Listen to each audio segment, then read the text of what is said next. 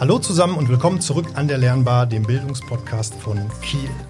Mein Name ist Marco Hübner, ich bin Projektmanager bei Kiel und mit dabei sind heute auch wieder meine beiden Mitpodcaster und Mitpodcasterinnen.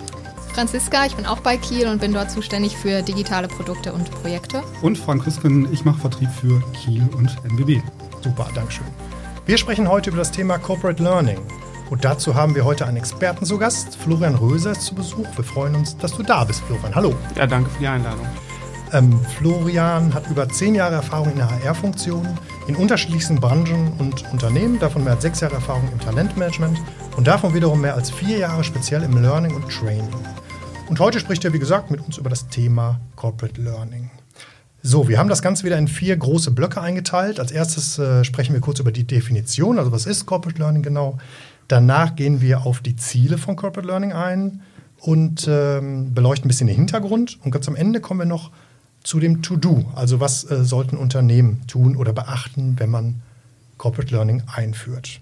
Jetzt aber zu unserem Gast. Ähm, Florian, möchtest du vielleicht noch selber ein paar Worte über dich verlieren, bitte? Ja, danke.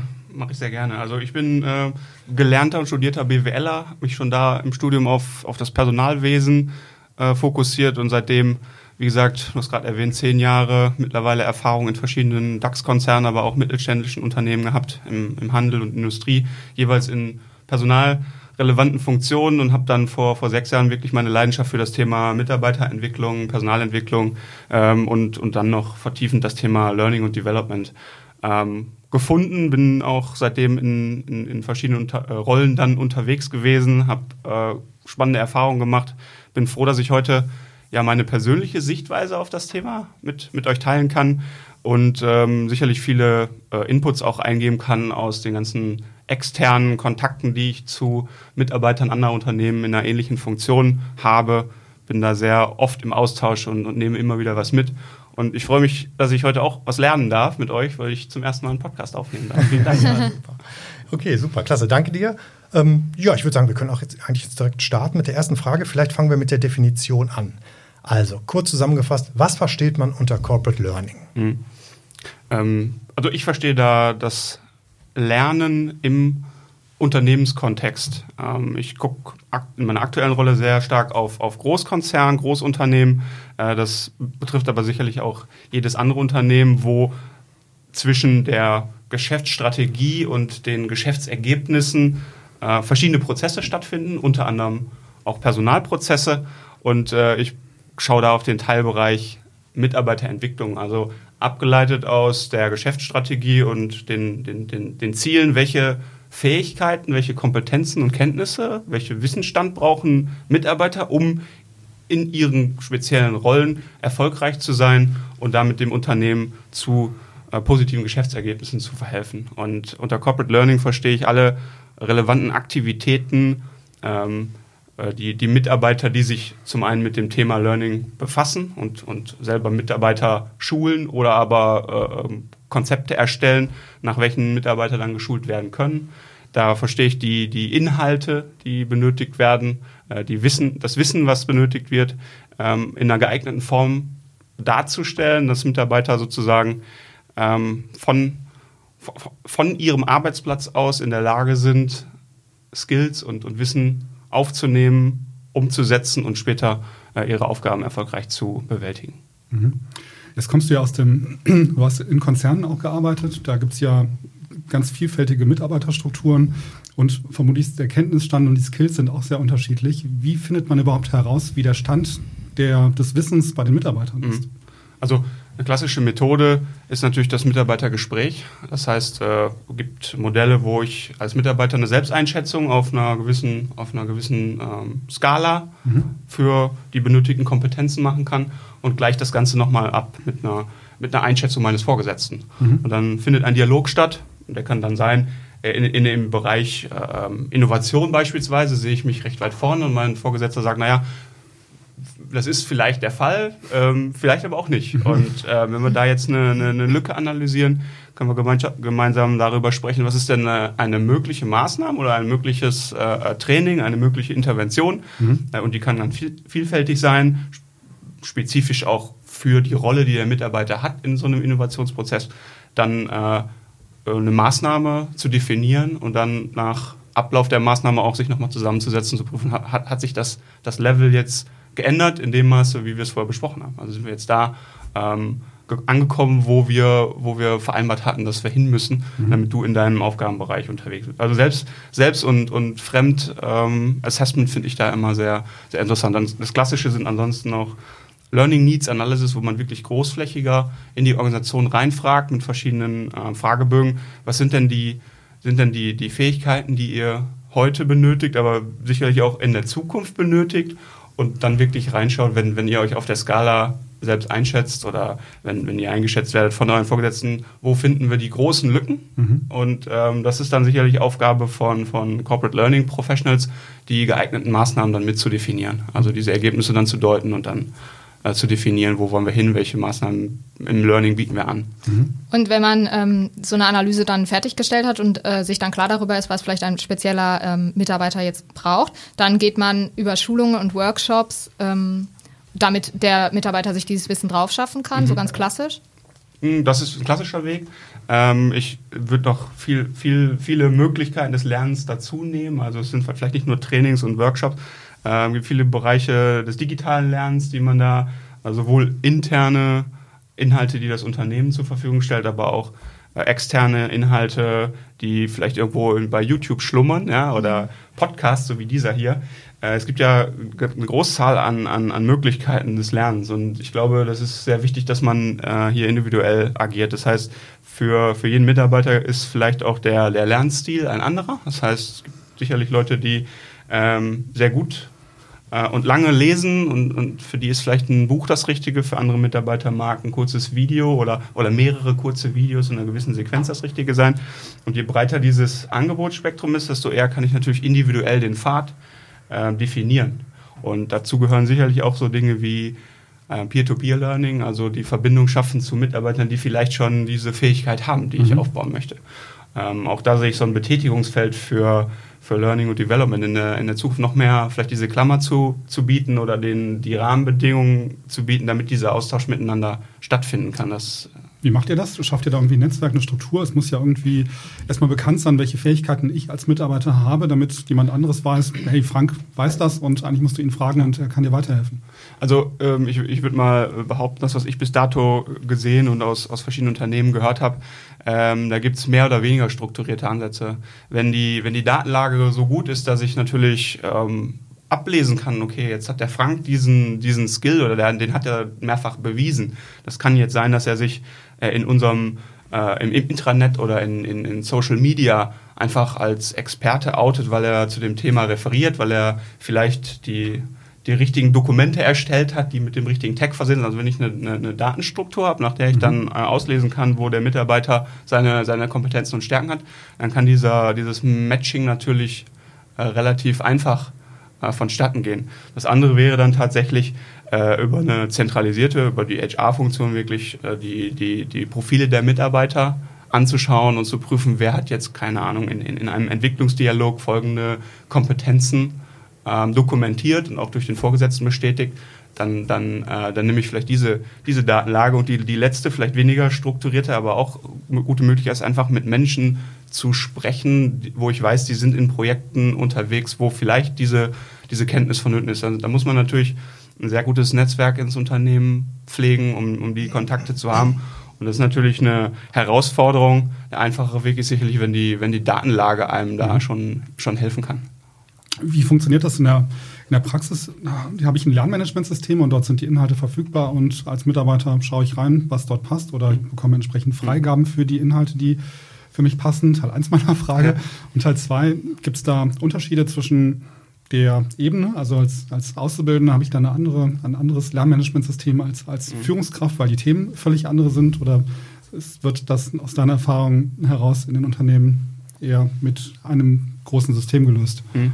Das, das, versuchen viele Großunternehmen, dass man ein zentrales System hat. Das hat Vorteile in der, in der, in der Datenbasis, dass man da von der gleichen Datenbasis agiert. Das hat die Vorteile, dass die, die Inhalte in der vielleicht von der gleichen Quelle verfügbar sind. Das hat auch Vorteile in der, in der Dokumentation, wenn ich beispielsweise als, als DAX-Konzern auch in gewisser Weise ähm, extern berichten muss. Und dazu gehören ja auch Nachhaltigkeitsberichte, wo ich äh, auch über die ähm, über die äh, Weiterbildungsstunden bei einer Mitarbeiter berichten, dann ist es natürlich ein Anliegen, ein möglichst zentrales System zu haben, damit ich nicht aus vielen verschiedenen Systemen das Ganze zusammensuchen muss. Äh, das hat Vor- und Nachteile. Also mhm. der, der Vorteil ist wirklich, dass man die, die, die Datenbasis konsolidiert. Ähm, Nachteil an solchen zentralisierten Gesamtlösungen kann sein, dass Flexibilität verloren geht. Und du hast gerade was angesprochen, was ist jetzt der individuelle Wert für den einzelnen Mitarbeiter mhm. oder, oder ist der Lern oder sind die Lernangebote dann für den Mitarbeiter individualisiert? Mhm. Und da ähm, gibt es momentan sehr viele technologische Entwicklungen, wo man weniger von Lernmanagement als von Learning Experience Plattformen mhm. schon, schon sprechen kann, wo dann wirklich äh, Algorithmen anfangen, äh, basierend auf dem, was du bisher gelernt hast und basierend vielleicht auch auf den Zielvorgaben oder auf den Videos, die du dir inhaltlich angeschaut hast, passende Empfehlungen dann zu generieren. Und dann mhm. würde natürlich äh, für, für dich und für mich jeweils ähm, ein ganz anderer Empfehlungskatalog mhm. ähm, entstehen, wenn die, wenn die entsprechenden Inhalte vorhanden, äh, vorhanden sind. Also mhm. in, deiner, äh, in deinem Job vielleicht viel, was Themen rund um Kommunikation und Vertrieb äh, und in meinem Job würde vielleicht genau das Thema, wie sieht so eine, so eine Lernorganisation der Zukunft aus, würde mir dann vielleicht vorgeschlagen werden. Mhm. Ähm, also wie gesagt, es gibt Ansinnen, das zu zentralisieren. Und äh, je komplexer so ein System wird, desto, desto weniger Flexibilität könnte ich unter anderem damit aufbauen. Mhm. Und gleichzeitig habe ich gewisse, gewisse Vorteile. Das heißt, es kommt für mich sehr stark auf die Zielsetzung und auf die Unternehmensgröße an. Und ähm, wenn ich noch einen Schritt weiter denken darf, es gibt bestimmt Dinge, die nicht in einem Lernmanagementsystem am Ende des Tages dokumentiert werden können oder müssen. Also was ist das? Zum Beispiel dieser, dieser Austausch aus, auf Peer-Level. Wenn ich jetzt ähm, die, die, wenn ich jetzt eine Verbindung schaffe zwischen Mitarbeitern, die, die sich ergänzen können von ihren äh, Fähigkeiten, dann ist es vielleicht nichts, was wir als offizielle äh, Weiterbildungsstunden in dem System dokumentieren können, wollen, müssen, weil es einfach ein Stück weit den Prozess auch dann wieder Alltag, verkompliziert. Alltag ne? Genau. Ja. Das heißt, es gibt Systeme um dieses Lernmanagement oder, oder um dieses Learning Experience Plattform drumherum, die, die eigentlich auch äh, Lernen unterstützen und Lernen fördern, mhm. die aber gleichzeitig nicht zu einer Formalisierung mhm. führen würden. Und das Ganze dann als, als sogenanntes Ökosystem zu bauen, das sind so die, die Themen, wo, wo viele Großunternehmen gerade reinschauen und ähm, gewisse Hürden auch mhm. haben. Ich könnte mir vorstellen, aus eigener Erfahrung, es gibt ja die Kolleginnen oder Kollegen, die extrem motiviert sind zu lernen, weil sie wirklich Bock auf das haben, was, was sie dort machen und dann auch zu Hause Bücher lesen, YouTube-Videos sich anschauen und sich weiterbilden. Dann gibt es wiederum die, die man eigentlich noch zum Lernen motivieren muss. Ähm, Gibt es da irgendwie Erfolgsrezepte oder ist das so festzustellen oder kann man das, kann man das ändern, wenn man Kolleginnen und Kollegen hat oder Mitarbeiter, bei denen man sagt, die Gruppe ist jetzt schwierig, schwierig zu motivieren? Mhm. Also ich glaube, zwei große ähm, Herausforderungsbereiche. Ähm, das, das, das, eine ist dann der, der Zugang zu, zum Lernen. Das kann jetzt relativ viele technische Komponenten haben. Und das andere ist das Thema Kultur, Lernkultur, auch Kultur im Unternehmen. Fangen wir mit dem ersten Mal an. Ähm, Mitarbeiter sind in ihrem privaten Umfeld viele äh, oder, oder sehr ähm, konventionelle, einfache Tools gewöhnt, die sie benutzen können, um in drei oder vier Klicks oder Suchanfragen zu einem Ergebnis zu kommen. Also heißt, wenn ich mir eine Kiste bauen will, dann gucke ich mir ein YouTube-Video an, weil ich genau. gerade diese Problem, diesen Problemfall habe und mache das dann einfach. Ja. Also mein, mein Lieblingsbeispiel ist immer das, was, was mir dann um die Weihnachtszeit rum passiert. Ich will jetzt dann vielleicht einen schönen Braten machen und dann denke ich, diesmal war was anderes als im letzten Jahr. Und in der, in der, Regel schaue ich mir vielleicht ein kurzes Video an, wo jemand genau das macht, was, was ich gerade brauche. Also wie wende ich jetzt einen 3 Kilo Braten in der Pfanne, ohne das. Ne? Dann gucke ich mir das aber, Video an und. Du denkst aber nicht drüber nach, sondern machst es einfach und, und, es einfach, findest genau. es nicht als ja. Lernen. Und, ähm, und dann kommen wir jetzt mal in den Unternehmenskontext, wo ich gerade schon mal ein bisschen versucht habe, die, die Herausforderung dieser ganzen technischen Struktur ähm, zu erklären, wo, wo die Aufgaben äh, mit Sicherheit nicht so trivial sind wie jetzt ein Weihnachtsbraten, sondern wo es vielleicht um komplexere Dinge geht. Und wenn ich dann nicht die geeigneten Suchmethoden habe, um jetzt unternehmensweit wirklich durch alle unsere Systeme die richtige Suchanfrage zu schicken und die passenden Ergebnisse, mhm. dann frustriere ich natürlich den Lerner relativ schnell, ähm, sodass er sich vielleicht diese, diese Möglichkeiten gar nicht mehr zu eigen macht. Mhm.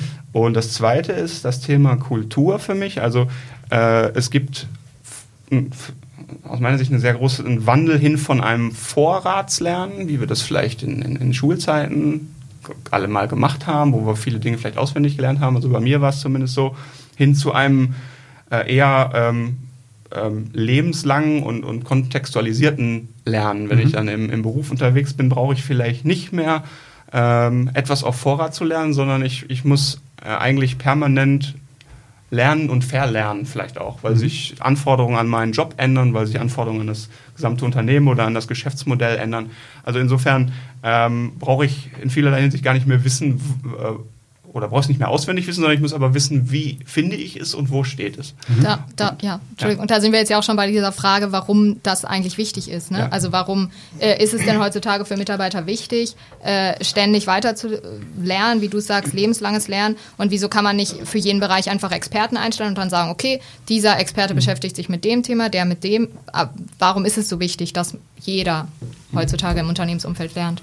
Also ich, ich glaube, dass äh, da ist ein Buzzword, was man, was man viel liest, das Thema VUCA World oder 21st Century. Also am Ende geht es darum, dass, dass äh, vielleicht Geschäftsmodelle nicht mehr so, so, so langlebig stabil sind, weil, weil sie relativ schnell angegriffen werden können durch, durch Startups, die, die etwas entwickeln, was plötzlich ähm, etwas ersetzt, womit ein Großkonzern viele Jahre vielleicht ein gutes Geschäft machen konnte.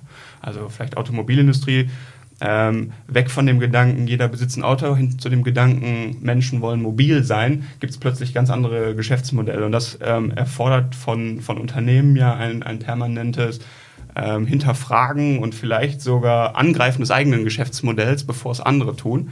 Und äh, jedes Mal, wenn ich eine Geschäftsstrategie ändere, ändern sich ja auch die Anforderungen an, an den einzelnen Mitarbeiter. Das ist jetzt mal so dass äh, die Antwort, die ich so aus einer, aus einer Konzernperspektive geben will. Das andere persönliche Perspektive. Ich habe in den, in, den zehn, in den zehn Jahren im, im HR bestimmt fünf oder sechs, je nachdem, wie man es definiert, verschiedene Jobs und Rollen auch gemacht, musste mich auch jedes Mal neu, neu reinlernen. Und innerhalb dieser Jobs kamen so viele technologische Änderungen an den bisherigen Prozess, dass ich eigentlich äh, immer dazu äh, aufgefordert war, wenn ich, wenn ich Schritt halten möchte oder wenn ich mich auch weiterentwickeln möchte, dann muss ich einfach, dann kann ich nicht auf dem Wissen, was ich irgendwo mal auf Vorrat gelernt habe und im Studium vielleicht verankert habe, aufbauen und sagen, das behalte ich jetzt für die nächsten Jahre, sondern äh, die Halbwertszeit von Wissen wird am Ende des Tages immer, immer kürzer. Und von daher ähm, ist, ist meine These, dass, dass das lebenslange Lernen und das permanente Lernen eigentlich ähm, eine der einzigen Möglichkeiten ist, um langfristig wettbewerbsfähig zu sein als Unternehmen, aber auch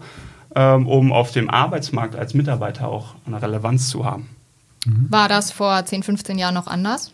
Ich habe es persönlich als anders empfunden, ja. Also ich bin sicherlich im, im, im Einstieg in dem Job mit vielen, mit vielen ähm, Ausbildungen und Weiterbildungen gestartet und äh, konnte dieses Wissen über, über die ersten fünf, sechs Jahre gut, gut nutzen. Und ähm, was ich denke, ist durch, durch auch Verlagerung von, von, von IT-Infrastruktur, von, von On-Premise-Systemen, die irgendwo im auf, einem, auf einer Serverumgebung des Unternehmens gelagert sind, hin in so eine Cloud-Struktur, wo sozusagen außerhalb des Unternehmens permanent neue Software, also gutes Beispiel ist ja Office 365, wo, wo eigentlich permanent neue, neue Tools reingespielt werden und ähm, ich vielleicht als, als ähm, Unternehmen kaum noch mithalten kann, meinen Mitarbeitern sofort die passenden Schulungen. Also ich muss im Grunde darauf bauen, dass es ähm, dass es Lernmaterialien vom, von Anbieter gibt, die nicht sofort umsetzen können und meine Mitarbeiter anhalten, wenn ihr die Tools nutzen wollt und die können euch helfen für euren Job, dann solltet ihr da auch entsprechend die, die Angebote nutzen. Also das heißt, äh,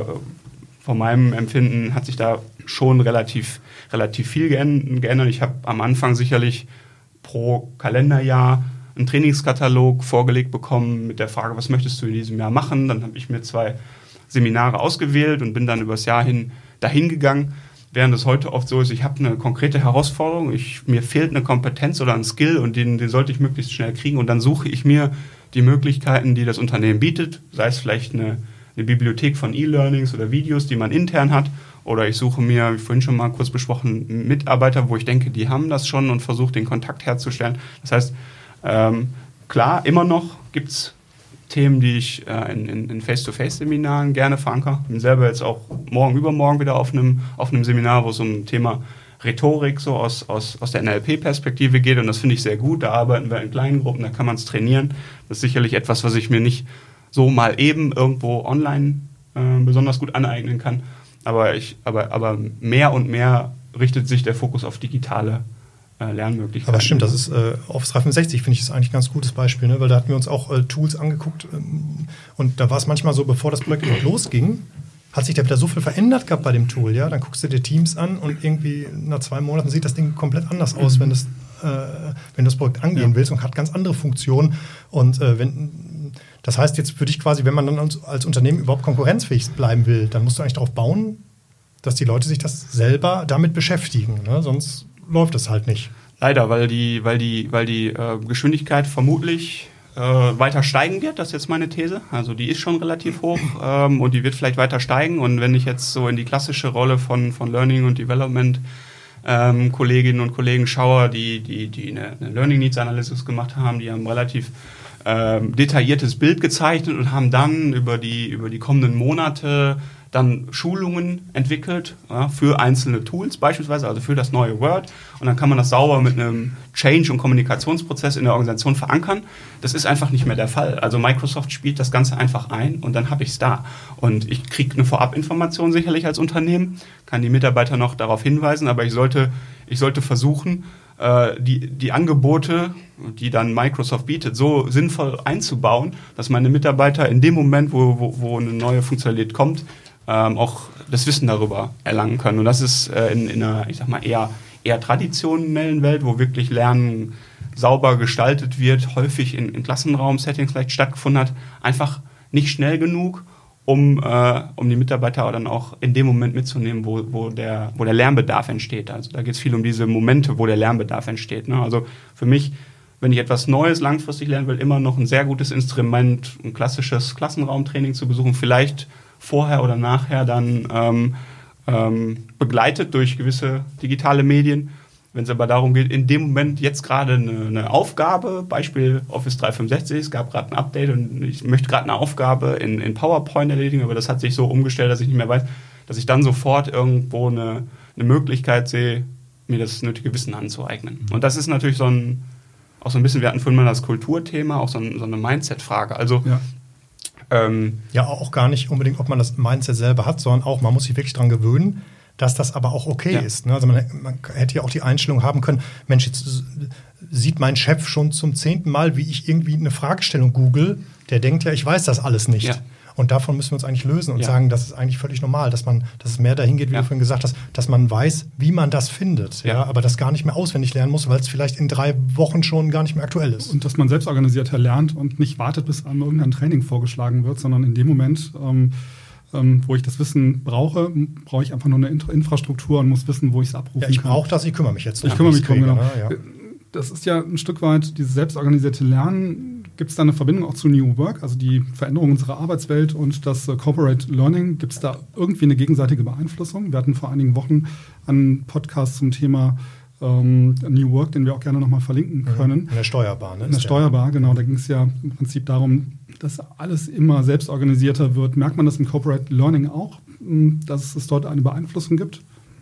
Ja, aus meiner Sicht ähm, schon deutlich. Einfach wenn, wenn, wenn ich euer Beispiel hier, hier nutzen darf, ähm, ihr habt, ich habe das verstanden von dir, Frank, dass, dass der Podcast auch ein Stück weit aus, aus intrinsischer Motivation entstanden ist, weil ihr darauf einfach auch Lust hattet, das zu machen. Habt euch vielleicht erstmal mit Technologien beschäftigt. Was braucht man denn dafür? Ihr, ich habe ge gehört, ihr habt ein Moderationstraining vor euch. Das heißt, ihr wollt euch äh, weiterentwickeln in dem Feld. Dann kommt das ja sehr stark aus einer intrinsischen Motivation.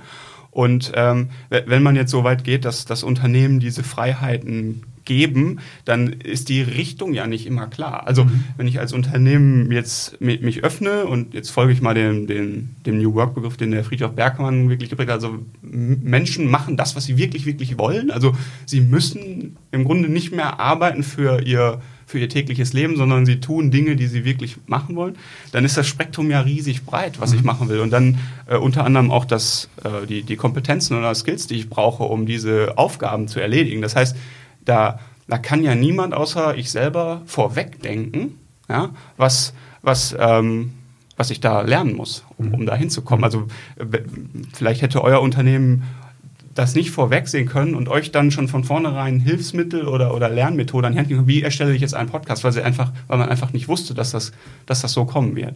Und ähm, gleichzeitig ergeben sich daraus vielleicht ganz neue Geschäftsideen, die man vorher so noch nicht ähm, im Kopf hatte. Und von daher muss ich natürlich den, den Rahmen relativ breit halten und die, den Mitarbeitern die Möglichkeit geben. Und dazu gehört auch das, was du, Marco, gesagt hast, da, da darf nicht der Eindruck entstehen, oh, jetzt, jetzt googelt der das zehnte Mal schon wieder ein Dokument, sondern das hat so ein bisschen ähm, auch Vorbildcharakter. Wie, wie leben Führungskräfte einfach da, das, das Lernen selber? Sind sie selber auch passionierte Lerner, die sich auch eingestehen, ich kann nicht alles wissen, ich, äh, ich weiß aber, wie ich dran komme oder ich verbinde die, meine Mitarbeiter mit den richtigen anderen Mitarbeitern oder mich selber mit anderen Führungskräften, um einfach das Wissen zu erlangen, was ich brauche. Ähm das ist ja dann total individuell. Ne? Hast du jetzt ja auch nochmal so zum Ausdruck gebracht, dass ähm, jeder äh, motiviert sich, also aus sich heraus motiviert ist ja jeder vielleicht auch für ein anderes Thema. Aber besteht da nicht die Gefahr oder könnte es nicht passieren, dass sich zu viele Mitarbeiter äh, in eine bestimmte Richtung bewegen und sich dafür interessieren und dann andere Sachen auf der Strecke bleiben? Ist das eine reelle Gefahr? Ja, denke ich schon. Also denke denk ich schon. Also das Ganze muss, äh, muss aus meiner Sicht ähm, sozusagen sauber getrennt sein. Es wird weiterhin vermutlich äh, Dinge geben, die dem Unternehmen wichtig sind im, im Sinne seiner Geschäftsstrategie. Ähm, wenn, da die, wenn, das, wenn da die Innovationsfähigkeit als eine Kompetenz im Vordergrund steht, um weiter neue Produkte auf den Markt zu bringen, dann, dann, dann werde ich äh, nicht davon abkommen können, meine Mitarbeiterschulungen und, und auch vielleicht in, in, in Mitarbeiterdialogen zwischen Vorgesetzten und, und Mitarbeitern darauf zu achten, dass ausreichend Training in dem Bereich besteht. Das heißt aber gleichzeitig sich, sich offen zu halten, äh, dieses selbstgesteuerte Lernen zu, zuzulassen. Also ähm, habe das selber in einem eigenen Beispiel erlebt, wo eine große E-Learning-Bibliothek eingeführt wurde und, und dann in dem Zuge auch Genehmigungsprozesse abgeschafft wurden und sagt, okay, das sind über 7.000, 8.000 Trainingselemente aus ganz vielen verschiedenen Themenbereichen.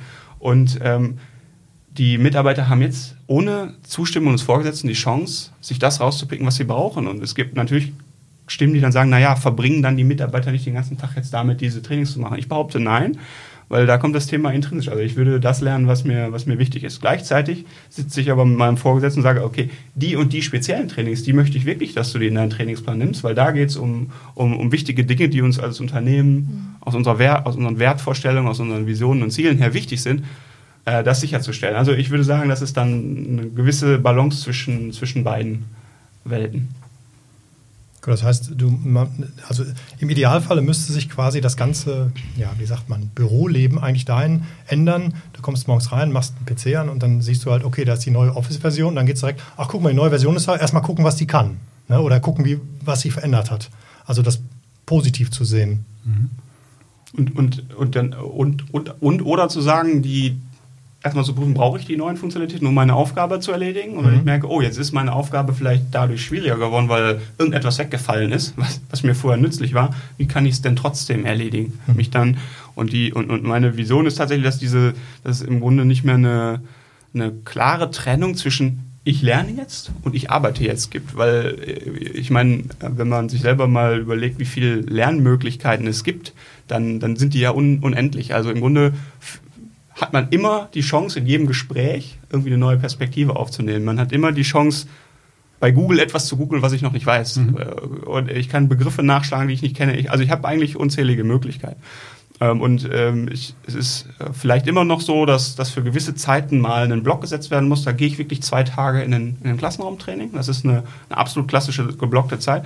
Aber dass ansonsten die, die Grenzen zwischen ich arbeite jetzt und wenn ich lerne, arbeite ich nicht eigentlich gar nicht mehr als solche. Und das hat viel auch mit der, mit der Kultur, mit dem, mhm. was du gesagt hast, der, der Vorgesetzte dann schaut, warum schaut er denn schon zum x-ten Mal wieder in, in dieses Video rein. Also dass das, dass es einfach kein, gar, keine, gar kein Thema mehr ist. Ne? Du musst halt so viel Spaß an der Arbeit haben, dass du es nicht als Last empfindest, sondern eigentlich als Vorteil, wenn du ja. dich weiterentwickelst. Ja, das und, ist dann direkt wieder so ein New Work-Gedanke, ne? Ja, genau. Genau, ja. Und, und, ähm, und das, das ist für mich einfach so eine, so, so eine Vision, wo und da ändern sich dann auch Aufgabengebiete für mich wiederum, weil also dann, dann würde man weg aus einer klassischen Konzeption von, von, von Trainingsangeboten gehen zu, ähm, man ist als, als Learning Professional irgendwo Rahmengeber, um, diese, um dieses zu ermöglichen. Und man kann nicht mehr einzelne Lernbedarfe ja. mit dem Content direkt bedienen, sondern man versucht, den Rahmen zu schaffen, in dem dieses, dieses Lernen halt ähm, stattfinden kann. Und da sind, äh, da habe ich bis dato wenig äh, Unternehmen gesehen, die, die gedanklich so weit sind, aber viele äh, Kollegen auf, auf ähm, sozusagen meine, meine, meine Peers, mit denen ich mich auch mit anderen Unternehmen austausche, die viel so in diese, in diese Richtung denken. Und, und wir spinnen dann, dann auch viele Ideen zusammen. Und äh, oft trifft dann das Ganze wieder auf, betrieblichen, auf betriebliche Realität. Und ja, viele genau. Dinge sind einfach auch aus, aus technischen, aus datenschutztechnischen Gründen, mhm. gerade in einem, in einem großen Konzern auch IT, Security-Themen nicht sofort möglich. Nichtsdestotrotz finde ich, ähm, sollte man da ähm, seine Vision folgen. Das Kulturthema ist ja, glaube ich, extrem wichtig. Du hast ja eben auch schon darauf angesprochen. Das klingt natürlich alles so toll. Intrinsisch denkende Mitarbeiter, die Spaß an ihrer Arbeit haben und sich dann noch in ihrer Freizeit weiterentwickeln. Ähm, es gibt aber natürlich auch die Kolleginnen und Kollegen, die einfach keine Lust auf diesen, auf diesen Schritt halten haben und die eigentlich nur so ihren 9-to-5-Job machen möchten. Wie nimmt man die mit? ja, da hilft aus meiner Sicht individuelles Gespräch einfach über, was sind denn die, was sind denn deine Vorteile dadurch, dich weiterzuentwickeln oder beziehungsweise welche Nachteile kannst du umgehen? Ähm, damit meine ich jetzt nicht darüber zu reden, dein Arbeitsplatz ist bedroht, wenn du dich nicht weiterentwickelst. Damit meine ich aber schon, dass ähm, eine persönliche, persönliches Wachstum, also vielleicht sich neue Dinge anzueignen, einfach auch ganz neue Aufgabengebiete äh, mit sich bringen kann, die, die Freude machen können. Äh, vielleicht kann ich in Anführungszeichen lästige Aufgaben an einen, an einen Algorithmus übergeben, aber dafür kreativere Aufgaben. Das heißt, eigentlich müssten wir für den Kollegen den Job finden, der ihm Spaß macht. Und den wird es wahrscheinlich im Unternehmen dann auch geben.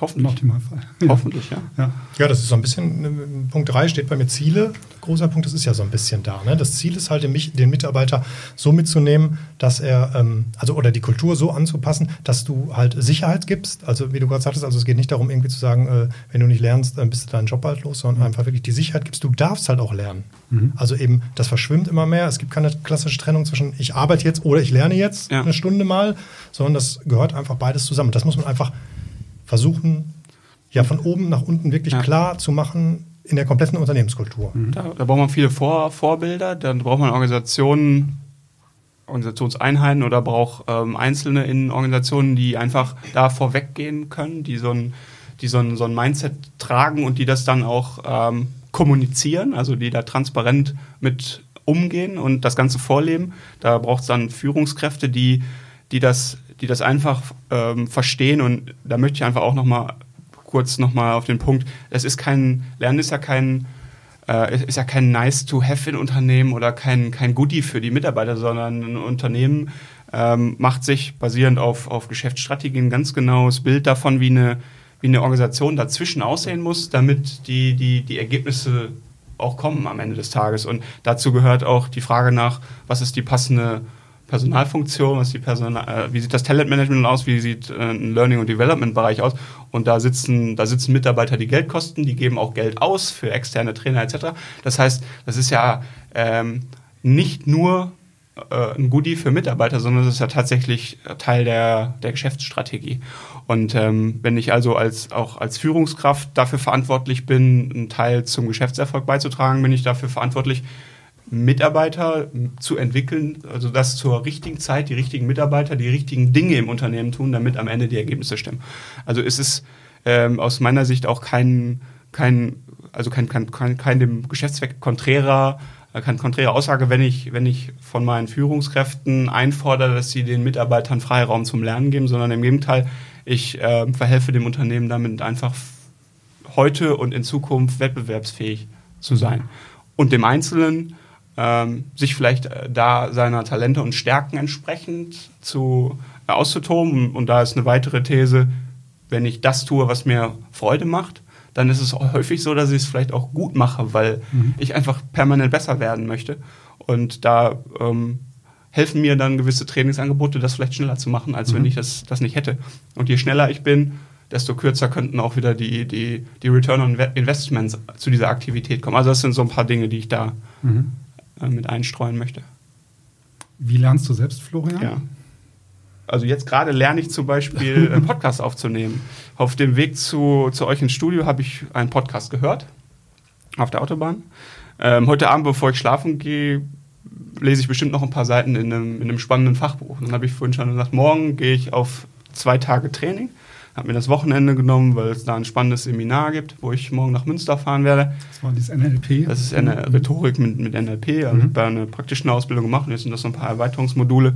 Ähm, dann gehe ich vielleicht am, am, am Montag wieder, ähm, am Montag werde ich zum Beispiel aus dem Homeoffice arbeiten und, und, und schaue dann rein, gibt es vielleicht in unserer E-Learning-Bibliothek neue, neue Trainings, die spannend sein können.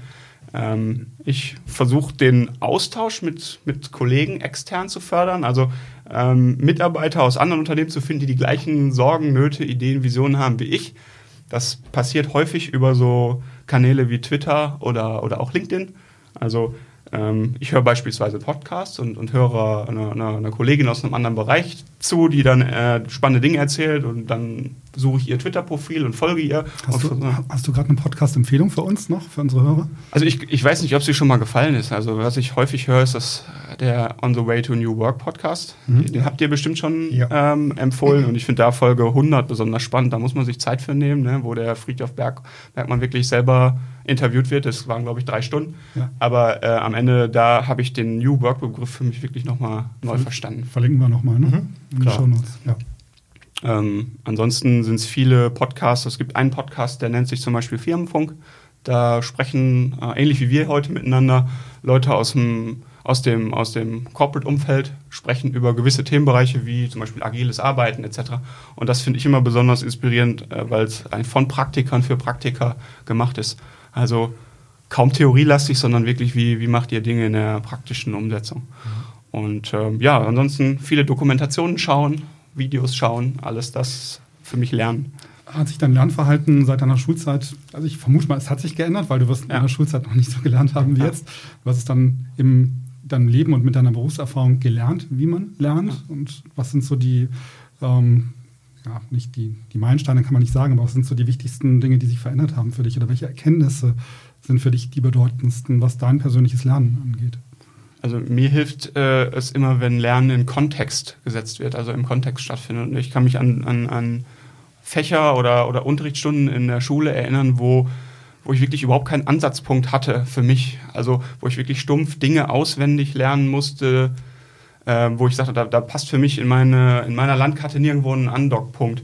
Und ähm, man hat es aber dann gemacht, vielleicht häufig auswendig, weil dann ein Test anstand und äh, ich habe einfach dann von Test zu Test gedacht, okay, das muss ich abrufen in dem Moment, dann gibt es eine gewisse Note für den Test und dann ist das Thema auch wieder durch. Mhm. Während ich heute so ein, so ein Lernen auf Vorrat nicht mehr machen würde.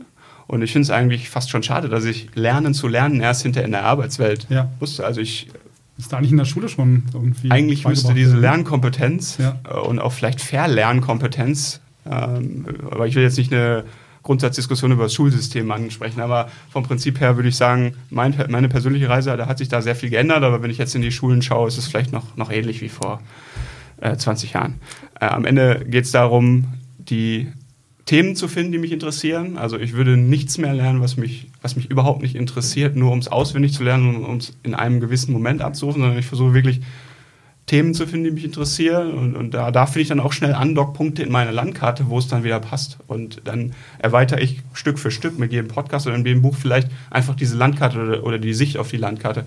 Und äh, das ist deutlich anders als das, was ich in der Schule Lernen als Pflichtaufgabe verstanden habe. Ja. Ich muss zur Schule, ich ja. muss lernen. Und heute äh, denke ich, oh, gibt's, da gibt es eine spannende Lernmöglichkeit, also, also nutze ich sie. Würdest du mit deinem heutigen Wissen lieber in der Schule lernen, weil du vielleicht eher weißt, was, was dir etwas bringt oder dann etwas anders herangehen, wenn man mit dem Wissen von heute nochmal zur Schule gehen würde? Oh, das ist eine gute Frage. Ich glaube, ich würde nicht mehr, ich persönlich möchte nicht mehr zurück in die Schule, nein. Ich möchte nicht mehr in die Schule, ich möchte nicht mehr in, in, in Prüfungssituationen, wo zu einem gewissen Zeitpunkt einfach ein gewisses Wissen abgefragt wird, ja. sondern wenn, wenn eine Schule so wäre, dass sie, dass sie wirklich dauerhaft aufs, aufs Leben vorbereitet und, und, und gewisse Themenbereiche einfach vielleicht breiter sich anschaut, als jetzt nur in, in, einzelnen, in einzelnen spezifischen ja. schmalen Fächern, äh, dann würde ich da vielleicht sehr viel Spaß nochmal dran haben. Aber ansonsten bin ich eigentlich froh, wo ich, wo ich jetzt bin und dass ich, dass ich mir aussuchen kann, welchen Podcast ich höre oder dass ich mir aussuchen kann, welches Buch ich lese und, und nicht hinterher getestet werde. Mhm. Das ja. geht mir auf jeden Fall auch so. Ich ja. äh, fand aber auch, dass es ein krasser Unterschied war zwischen äh, Schule und Universität, obwohl das erstmal äh, eine Umstellung mhm. war, so auf sich gestellt zu sein und ähm, zu wissen, okay, du musst jetzt bist jetzt selbstständig dafür verantwortlich. Es war halt keiner mehr da, der gesagt hat, ja, äh, kümmert euch darum, dass ihr das und das wisst, damit ihr die Prüfung schafft oder den Abschluss schafft. Ähm, mir ist lustigerweise noch eingefallen, wir hatten äh, zu Schulzeiten in der Mittelstufe ein Fach, das hieß Lernen, Lernen. Mhm. Das ist irgendwie voll vergessen, aber jetzt gerade, wo du erzählt hast, kam ich wieder drauf. Das war zumindest so ein erster Ansatz, den ähm, Schülern beizubringen, wie auf welche verschiedenen Arten man sich Wissen drauf schaffen kann und eben nicht nur durch stumpfes Auswendiglernen, ja. sondern welche Lernformen es gibt. Ähm, und das ist jetzt auch schon wieder 15 Jahre her, aber zumindest hat man damals schon versucht, äh, zu, oder hat verstanden, dass jeder auch anders lernt. Mhm. Echt, das gab es bei uns noch nicht. Was, was, was hast du denn gelernt? Genau. Tja, das ging auch nur ein Jahr, glaube ich, das Fach. Ich glaube, ich weiß nicht, ob das so ein Versuch auch war, von der, von der Schule mal sowas auszuprobieren. Aber wir haben halt, äh, woran ich mich noch erinnere, darüber gesprochen, äh, dass es auditive Lerntypen mhm. gibt, mhm. äh, Personen, die übers Lesen lernen, so halt. Ne? Ja. Das wurde da. Ähm, und man sollte halt rausfinden, zu welchem Lerntyp man ja. sich selbst zählt. Das finde ich übrigens sehr gut. Das habe ich erst dann irgendwann im tatsächlich in meinem Berufsleben, wo ich mich selber mit Learning beschäftigt habe, auch mal für mich gemacht. Ähm, und ich glaube, dass das kann nicht früh genug losgehen, dass man sich da selbst reflektiert auch kennenlernt, um, um dann einfach seine, seine ähm, Lerninhalte so auszuwählen, dass sie zu dem Lerntyp passen. Ähm, ich weiß, dass viele ähm, Menschen sich gut und gerne stundenlang mit einem Buch hinsetzen können und dann schreiben sie sich eine Zusammenfassung, noch eine Zusammenfassung und das war für mich eher stressig. Ich finde es einleuchtender, wenn ich ein, Bild zu den Dingen habe. Wenn ich das weiß, dann kann ich es mir zunutze machen. Kann ich sagen, kann ich den gleichen Inhalt vielleicht auch äh, bei einem kurzen Video oder bei einer, oder wenn es nur ein Video von zwei Menschen ist, die sich darüber unterhalten sehen. Und ähm, wenn, ich, wenn ich darüber weiß und wenn das früh genug in der, in der Schule Thema ist, dann hilft das mit Sicherheit, sich auch später zu navigieren, wenn es dann in, in in den Beruf geht. Ja. Ich, man findet halt dann auch echt raus, äh, wie man am besten lernt. Mir zum Beispiel hilft es immer, mir Sachen aufzuschreiben und das dann äh, auf Karteikarten und das immer weiter zu vereinfachen, bis dann nur noch ein, zwei, drei Stichpunkte da stehen und ich dann aber alles abrufen ja. kann, was ich auf alten Karteikarten ähm, stehen hatte. Wie ist das bei euch?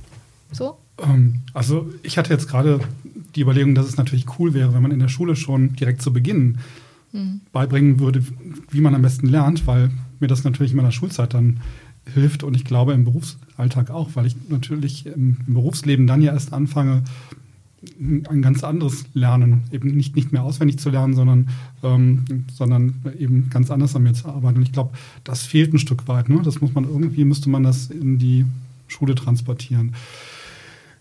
Ich äh, mache das ähnlich, also ich verdichte immer weiter, bis ich dann irgendwie nur noch eine Karteikarte habe und versuche dann die ganzen Sachen irgendwie auch im Kopf äh, festzuhalten. Aber ich, ähm, man fasst natürlich erstmal zusammen und verdichtet dann immer mehr, klar. Ja, das ist bei mir genauso. Ich nehme ein, öffne Word, tippe da irgendwie einen Text rein in meinen Worten, um das zusammenzufassen und versuche das auch zu verdichten, dass quasi hinter die Kernsachen mehr oder weniger überbleiben, sagen wir mal so.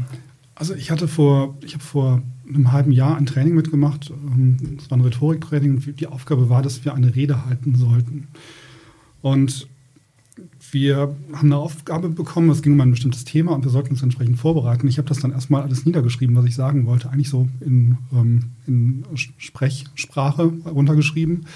Und ähm, als das Seminar dann begann, stand ich dort mit meinen Zetteln und merkte, dass das irgendwie alles gar nicht mehr passte.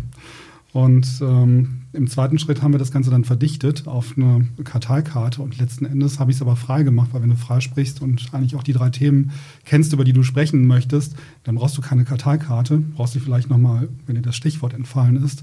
Aber ich werde nie mehr, wenn ich eine Rede halte, mir ein DIN A4-Skript machen und äh, das dann ablesen. Ne? Und ich glaube, das war dann auch ein entsprechender Lernprozess.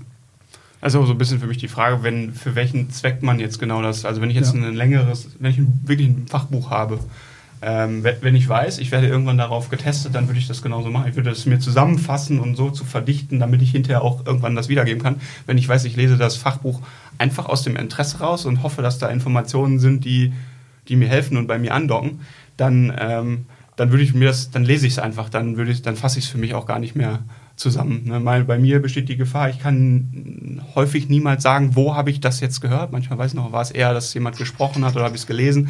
Aber ich kann äh, mhm. äh, nie zitieren, das kommt jetzt da und daher, aber Mhm. es hat sich irgendwie so an mein, an mein Wissen angedockt, dass es da ist und für mich nutzbar ist. Und dann hilft es mir ja häufig in, in beruflichen Kontexten. Mhm. Aber klar, wenn, wenn ich jetzt an die, an die Studienzeit zurückdenke, habe ich es dann auch so gemacht, weil ich auch wusste, dahinter fragt mich auch jemand, ob ich verstanden habe, was da Mhm. drin ist. Und, Ja.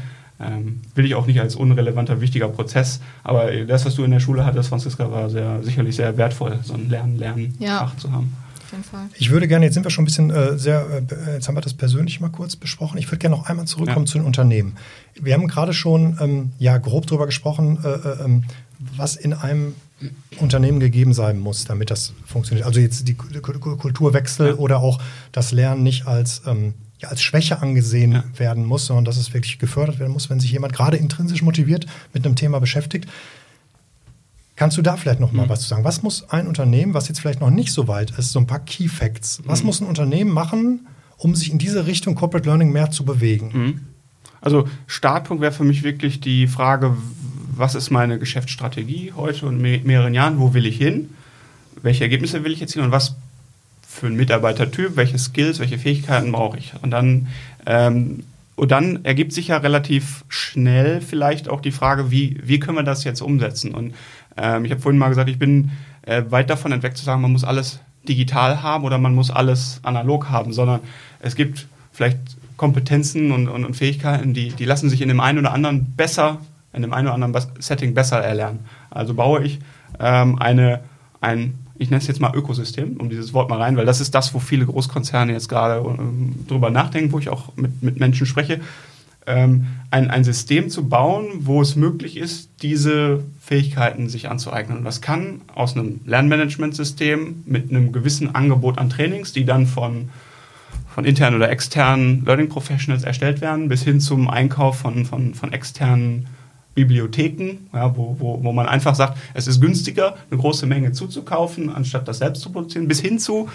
ganz speziellem Wissen im Unternehmen, was man nicht irgendwo auf den Markt bekommt und was, was wir wirklich dann in Eigenregie ähm, erstellen müssen. Und auch da wieder die Frage, machen wir das in Form von Workshops, machen wir das in Form von von, von anderen Aktivierungen oder machen wir das in Form von einem digitalen Lernformat und, und sich dann ein, ein System oder ein Ökosystem aufzubauen, das, das so gut miteinander vernetzt ist, dass, dass, dass jeder Mitarbeiter am Ende seine Reise von seinem jeweiligen Kenntnisstand ähm, in die Richtung gehen kann, um ja, bestmöglich ausgestattet zu sein mit Fähigkeiten.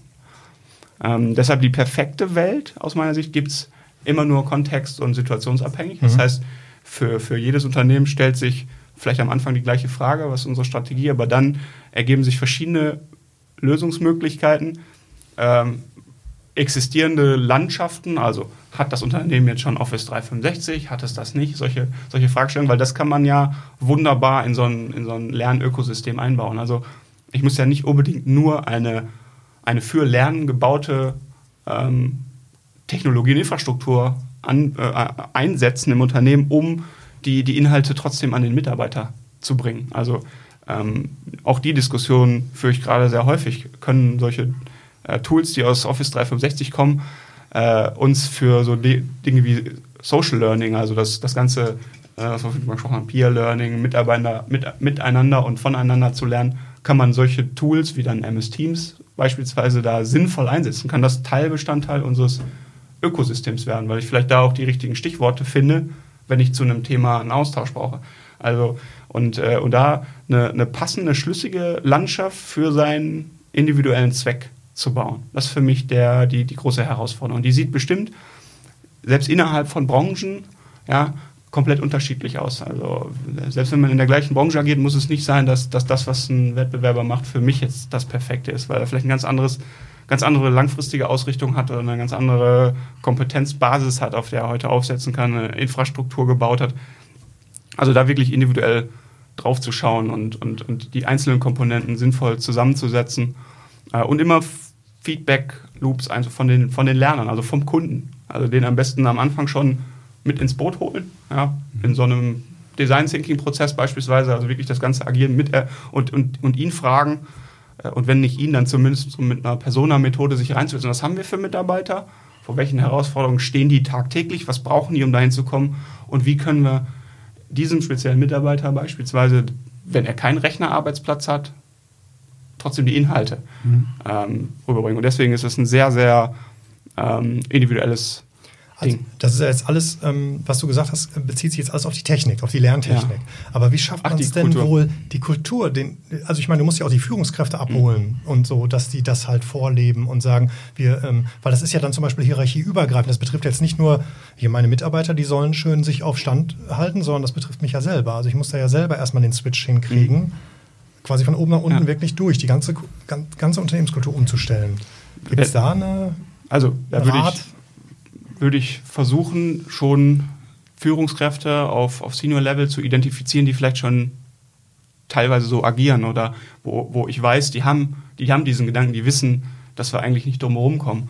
Und viel mit denen zu interagieren und zu ähm, überzeugen, will ich nicht sagen, aber die mitzunehmen auf diese Reise und, und, und, ähm, und auch zu bitten, als, als wirklich als Vorbild auf, auf ihrem eigenen Level, auch ähm, auf, auf die Führungskräfte eine Ebene darunter oder auf die Mitarbeiter, als Vorbild ein, einzuwirken und das Ganze wirklich vorzuleben. Das ist für mich so ein, so ein Schlüssel.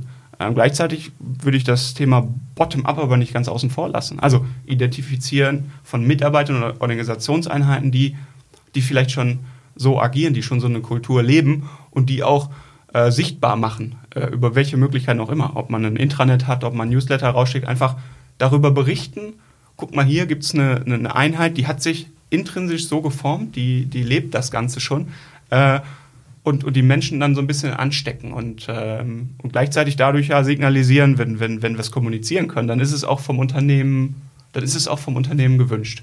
Mhm. Also das sind so die beiden Wege. Also ähm, auf jeden Fall top-down diejenigen mitnehmen und, und diejenigen ähm, auch als, als Vorbildfunktion etablieren, die das gerne so leben oder gerne so leben wollen und, und gleichzeitig ähm, bottom-up auch Mitarbeiter identifizieren, die, die, die, da, die einfach schon so handeln, ohne, ohne es zu hinterfragen. Das ist eine viel stärkere Verschmelzung zu New Work, als ich vorher dachte eigentlich. Ja, also es ist quasi alles, worüber wir reden, genau. kommt mir so vor, als hätten wir das irgendwie ja. alles schon mal besprochen. Ne? Also ja. wirklich die Verzahnung zu New Work auch eins, das mit, der, mit dem Intrinsischen, auch dass das ja. wieder vom Unternehmen selbst auch erstmal kommen muss, weil wenn ein Unternehmen das nicht möchte, dann kann man da wahrscheinlich so viel ähm, Muss reinstecken, wie geht, aber wenn da das Unternehmen das nicht umsetzen möchte, geht es schon wahrscheinlich nicht. Ja, und das auch nicht vorlebt, ne? das ja, ist halt auch genau. ganz wichtig. Also da, da, da, da, da ist es wirklich aus meiner Sicht wichtig zu verstehen, in welchem, in welchem Marktumfeld bin ich unterwegs und, und wenn mein Marktumfeld irgendwelche Angriffsfläche bietet, also wenn es nicht sehr, sehr stark regu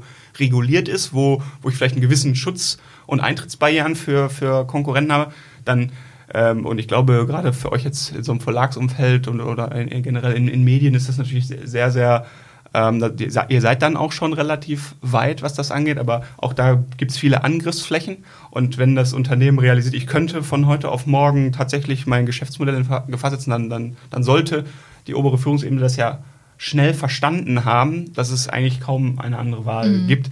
Ähm, dann, dann, müsste man mit solchen Argumenten dann arbeiten. Es ist schade, wenn es so weit kommen muss, aber vom Prinzip her ist es natürlich so, wenn, wenn, wenn, das, wenn von heute auf morgen das Geschäftsmodell in Frage gestellt werden kann, gibt es eigentlich auch keinen Grund zu warten, von heute auf morgen so eine, so eine Kultur mit mhm. vorzuleben. Hast du denn eine vage Vorstellung davon, wohin sich das in der Zukunft noch entwickelt? Ob es jetzt technischer Natur sei oder kulturell?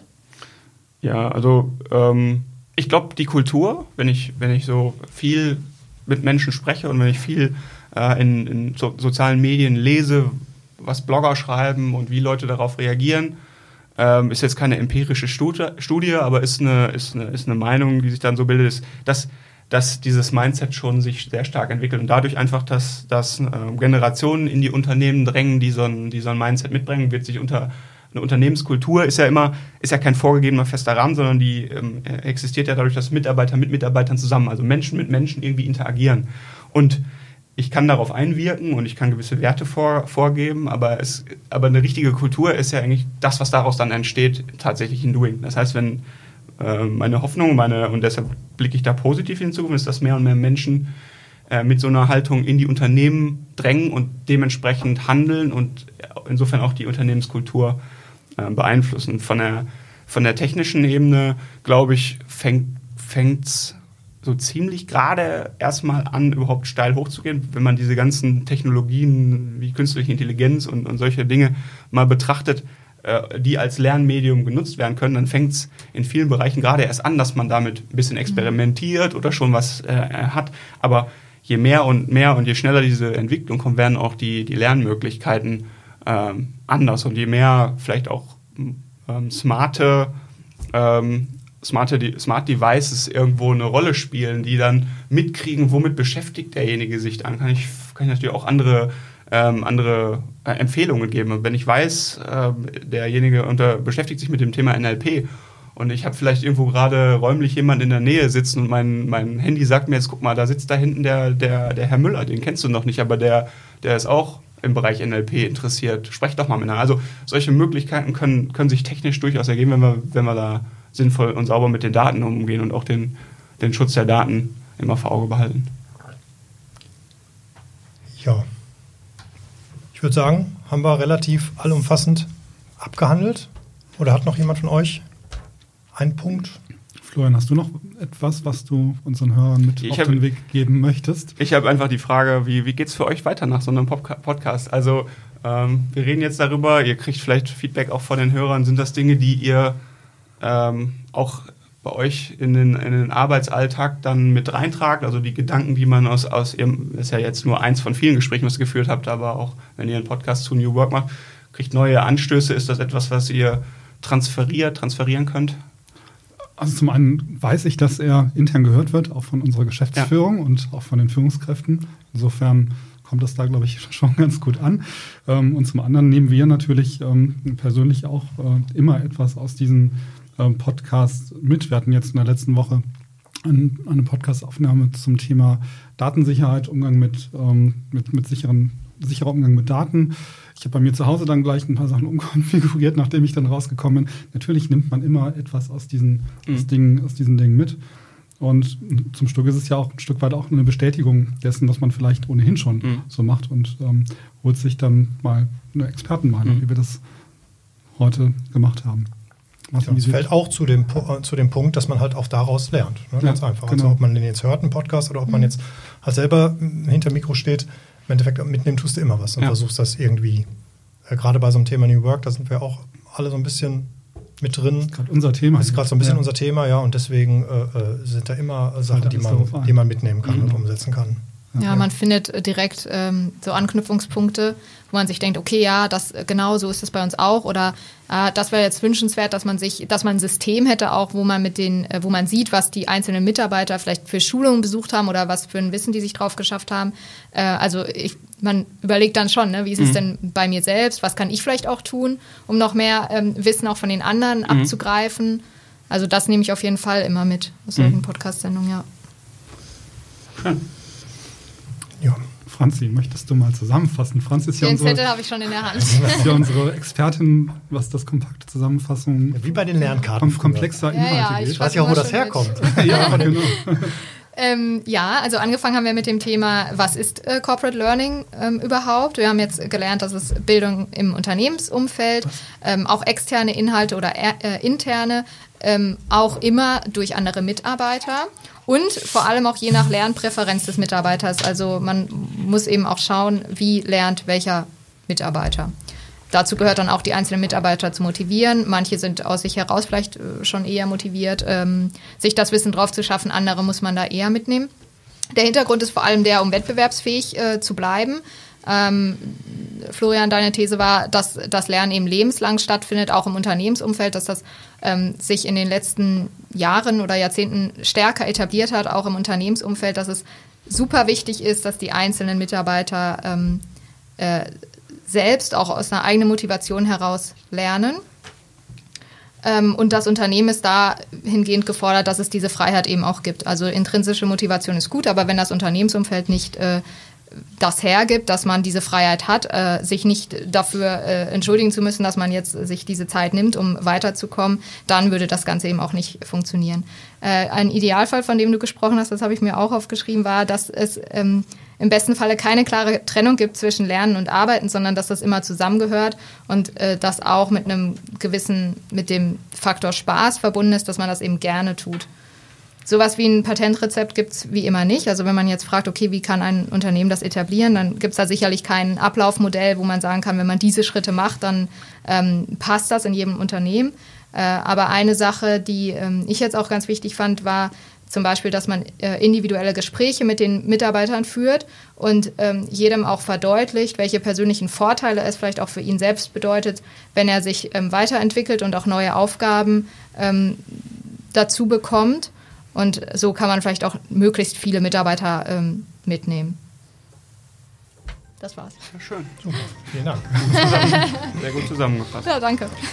Florian, vielen Dank für den Besuch. Ja, vielen Dank. Hat sehr viel Spaß gemacht, wieder super interessant. Finde ich auch. Hat Super. mir, hat mir auch viel Spaß gemacht. Wenn, äh, ich weiß nicht, wie ihr das handhabt, mein, wenn man irgendwie so ein Twitter- oder LinkedIn-Profil vernetzen kann, wenn Leute irgendwie Wir verlinken das in gleicher. Meinung sind oder anderer Absolut. Meinung, was noch schöner wäre, Ja. einfach mal eine, eine Diskussion oder, oder Feedback dazu, Ja. äh, jeglicher Art. Sehr gerne, verlinken wir den Genau, Shownotes. deine Daten, gib uns, was Ja. du verlinkt haben möchtest. Das packen wir alles mit dazu, dann kann Freut man dich Dann- kontaktieren. Super.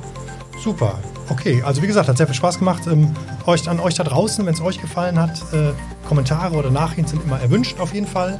Ähm, natürlich auch äh, ein paar Sternchen, ein paar Likes, freuen wir uns auch drüber.